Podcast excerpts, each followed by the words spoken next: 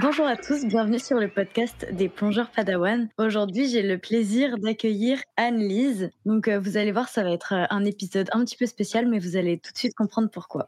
Salut Anne-Lise. Salut Lucie. Est-ce que tu pourrais te présenter, s'il te plaît? Alors, je m'appelle Anne-Lise Marie.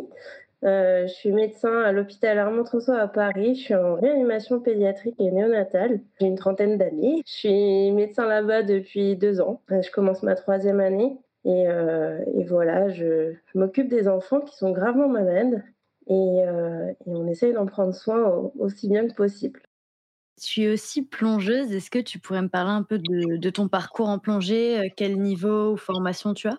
Alors, je suis niveau 3 depuis cet été, à peu près, depuis très très peu. Euh, en fait, on a, avec mon conjoint, commencé à plonger parce qu'on est parti euh, pour mon boulot à Tahiti pendant six mois. Euh, et du coup, on avait passé notre niveau 1 avant de partir pour pouvoir profiter là-bas sans trop se compliquer la vie et faire que des baptêmes parce que c'était un petit peu un petit peu limité. En sachant qu'on avait déjà fait deux baptêmes un euh, à Bali et un autre dans les Açores. Et donc on était un peu frustrés de faire que des baptêmes à force. On a passé le niveau 1 pour Tahiti on a passé le niveau 2 là-bas.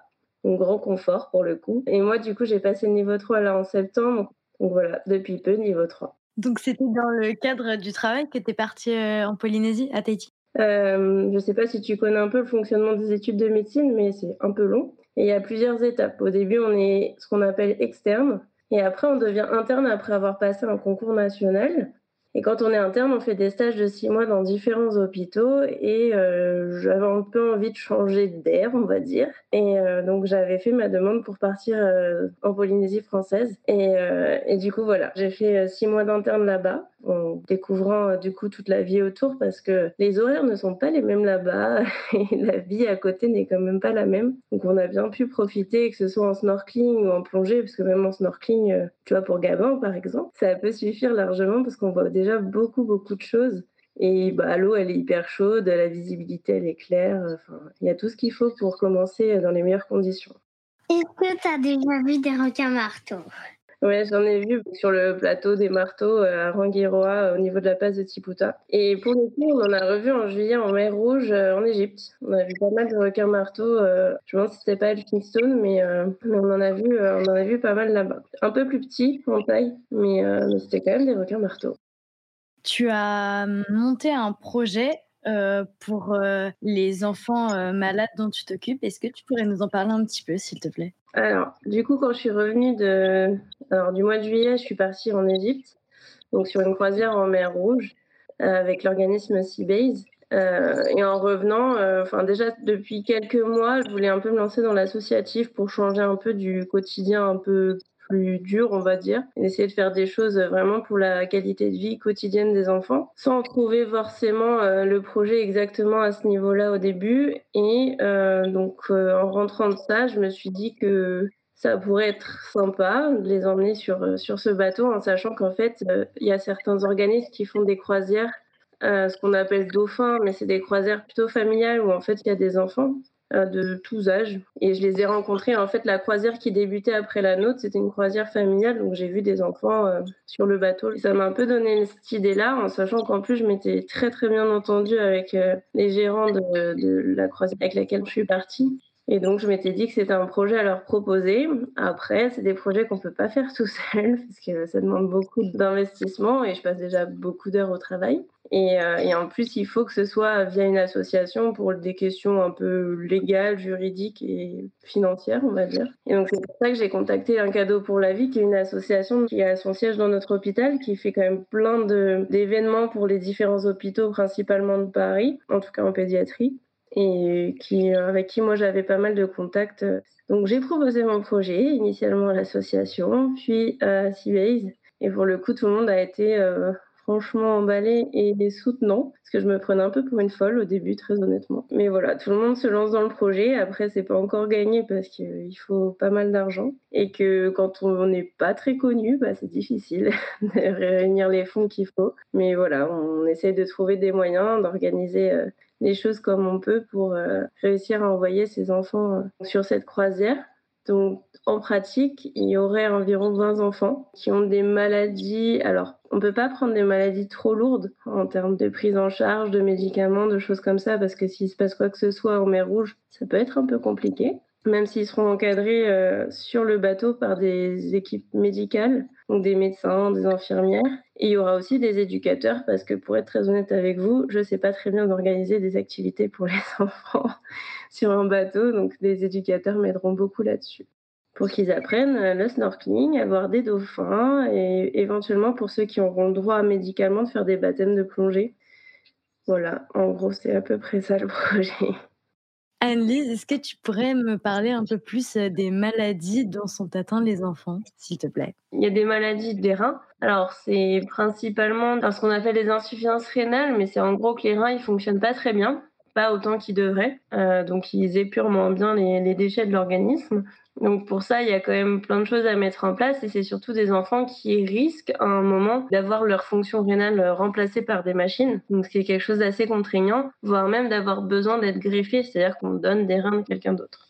Euh, et il y a certaines aussi maladies qui s'appellent le syndrome néphrotique. C'est en gros, euh, pareil, une pathologie du rein où les enfants ont des œdèmes, où ils ont pas mal de médicaments pour essayer de calmer, calmer la maladie. Et c'est des médicaments qui sont assez lourds en termes d'effets secondaires. Donc, euh, donc c'était un petit peu ça en termes de pathologie pour les reins. Et après, il y a des maladies de l'intestin, alors qui sont peut-être un petit peu plus connues, mais plutôt chez l'adulte, qui s'appellent les maladies inflammatoires, telles la maladie de Crohn ou les rectocolites hémorragiques. Donc c'est plus connu chez l'adulte, on en a un petit peu plus parlé, mais il y en a aussi chez les enfants. Et ça altère quand même pas mal la qualité de vie. Euh, c'est des maladies où ils ont besoin d'être suivis euh, de près. L'autre spécialité, c'est côté oncologie, donc c'est les enfants qui ont des cancers, et principalement des enfants qui s'en sont remis, c'est-à-dire qui ont été guéris de leur cancer, notamment type leucémie et choses comme ça, où ils ont eu un parcours très compliqué pendant un an et demi, deux ans, mais maintenant ça va bien. Et donc l'idée, c'était qu'après tout ça, bah, ils aient aussi, entre guillemets, une semaine pour euh, se remettre de cette année, ces deux ans difficiles, et euh, qu'ils puissent bien profiter d'autre chose. C'est un peu les trois grandes spécialités où on cherchera les enfants. Tu nous as dit qu'il y aurait une vingtaine d'enfants qui vont partir, mais euh, donc vous serez combien d'encadrants? Parce que j'imagine qu'il y aura des médecins, tu nous as dit qu'il y avait des éducateurs, mais en tout, vous serez combien? On sera 12 pour 20 enfants. L'idée, c'était qu'on soit nombreux, parce que c'est des enfants qui nécessitent un petit peu plus d'attention et de soins euh, que des enfants qui ne sont pas malades. Parmi les 12, euh, je peux te répondre avec certitude qu'il y aura moi, une néphrologue, donc c'est le médecin qui s'occupe des reins, un chirurgien. Donc ça, c'est les trois docteurs confirmés. L'idée, c'est d'avoir plutôt euh, autour de 5-6 docteurs, en sachant qu'il y aura sûrement des internes en médecine. Donc tu sais, c'est ce que je t'expliquais tout à l'heure, c'est des fins d'études de médecine, en fait, donc ils sont tout à fait capables de, s'occuper d'eux. Euh, après, il y aura normalement trois ou quatre infirmières, plutôt du service de réanimation, parce que je les connais bien et que j'ai entièrement confiance dans leurs soins et dans leur capacité à gérer ça. Et normalement, deux éducateurs qui seront probablement euh, via l'association. Euh, et comme je te disais, plutôt pour euh, organiser un peu la vie, la vie, les jeux et tout ça sur le bateau, où en tant que personnel médical et paramédical, on est peut-être un petit peu moins au fait de tout ça. Donc justement, ça coûte cher, donc vous recherchez de l'aide? Alors, il y a plusieurs, plusieurs chevaux de bataille, entre guillemets, mais il y a une cagnotte participative où les gens peuvent mettre s'ils en ont envie en sachant que le don qu'ils font, il y a une partie qui leur est remboursée via leurs impôts. Euh, et après, on cherche. Alors, en termes de matériel, on a cherché un petit peu parce que l'idée c'était de pouvoir euh, équiper euh, les enfants avec Palmas Tuba sur place. Parce que le gros du truc, ce sera plutôt le snorkeling. Donc, effectivement, il faut qu'ils aient leur matériel. Donc, on a contacté les différentes grandes marques de plongée euh, et après, l'idée, c'est soit d'avoir des espèces de sponsors, des partenaires commerciaux qui donnent de l'argent et qui en même temps bénéficient entre guillemets de la pub qu'on peut leur faire. Donc ça, c'est un partenariat avec eux. Et il y a aussi, après, euh, on cherchait aussi un peu des parrains, c'est-à-dire des personnes un peu connues qui peuvent, euh, eux, pour le coup, en faire la promotion via leurs réseaux sociaux et tout ça. Et pareil, motiver un peu les gens pour donner pour ce projet, en sachant encore une fois que même si c'est je sais pas, 2 euros, 5 euros, on s'en fiche. Parce qu'en fait, si tout le monde fait ça, bah, on peut arriver à des grosses sommes. Ça, on essaye du coup un peu de, se faire connaître via tous les réseaux qui existent. Moi, je suis pas forcément très à l'aise parce que c'est pas des choses que je faisais jusqu'ici. Mais, mais voilà, il faut, c'est pour les enfants et c'est important euh, qu'on puisse mener à bien un projet, euh, sachant qu'il y a autant de gens motivés. C'est, ça me tient à cœur que ça arrive et qu'on y arrive tous. Donc, euh, vous cherchez des partenaires pour un peu vous faire connaître, mais on peut aussi vous faire des dons. Est-ce que tu pourrais nous expliquer un peu comment ça se passe? Comment on peut vous, faire un don? Alors, la manière la plus simple, c'est euh, via le site HelloAsso, qui est un site sécurisé où on peut faire le don directement euh, via, via carte bancaire. et en plus, sur ce, sur ce lien-là, il y a quand même tout d'expliqué si jamais les gens ont des doutes sur le fait de donner à ce genre de choses. Tout est expliqué euh, sur le site. Après, on a fait aussi un QR code qu'on a mis sur l'Instagram du projet qui s'appelle euh, La croisière s'amuse-UCPLV, donc qui est un cadeau pour la vie, l'association. Et là-dessus, il y a le QR code où on disait que c'était parfois un peu plus simple de juste flasher son QR code pour arriver sur le site.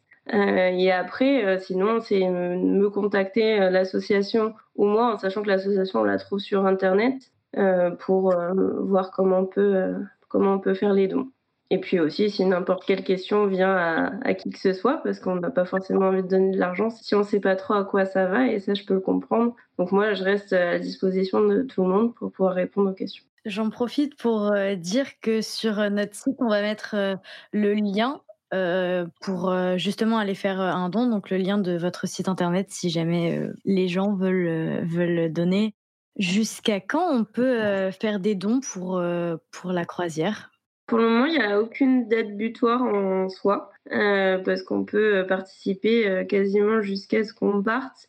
Est-ce que tu pourrais me dire à quand est fixée la date de la croisière, s'il te plaît? C'est prévu du 22 au 29 juillet 2023. C'est une croisière en fait où on ne peut pas s'éloigner trop euh, des marinas parce que si jamais il se passe quoi que ce soit avec les enfants, faut qu'on soit à pas trop de temps de bateau pour revenir sur Terre. Donc ça, on a tout prévu pour justement être assez proche de Marsa Alam, de naviguer un peu dans ce coin-là pour éviter qu'il soit euh, trop loin et qu'on soit, soit vraiment sécure sur tout. En l'occurrence, c'est la période de Noël, donc euh, bah, on peut, pourquoi pas faire un, don pour permettre euh, à ces enfants euh, de partir en Égypte. Même quelques euros, 2-3 euros, ça sera une grande avancée pour ces petits-enfants qui, qui adoreraient partir. C'est sûr. Et en tout cas, je voulais vraiment vous remercier tous les trois, parce avec nos papas aussi, et de, vous être lancés avec moi dans le projet. Et je tenais vraiment à vous remercier pour ça. Yeah.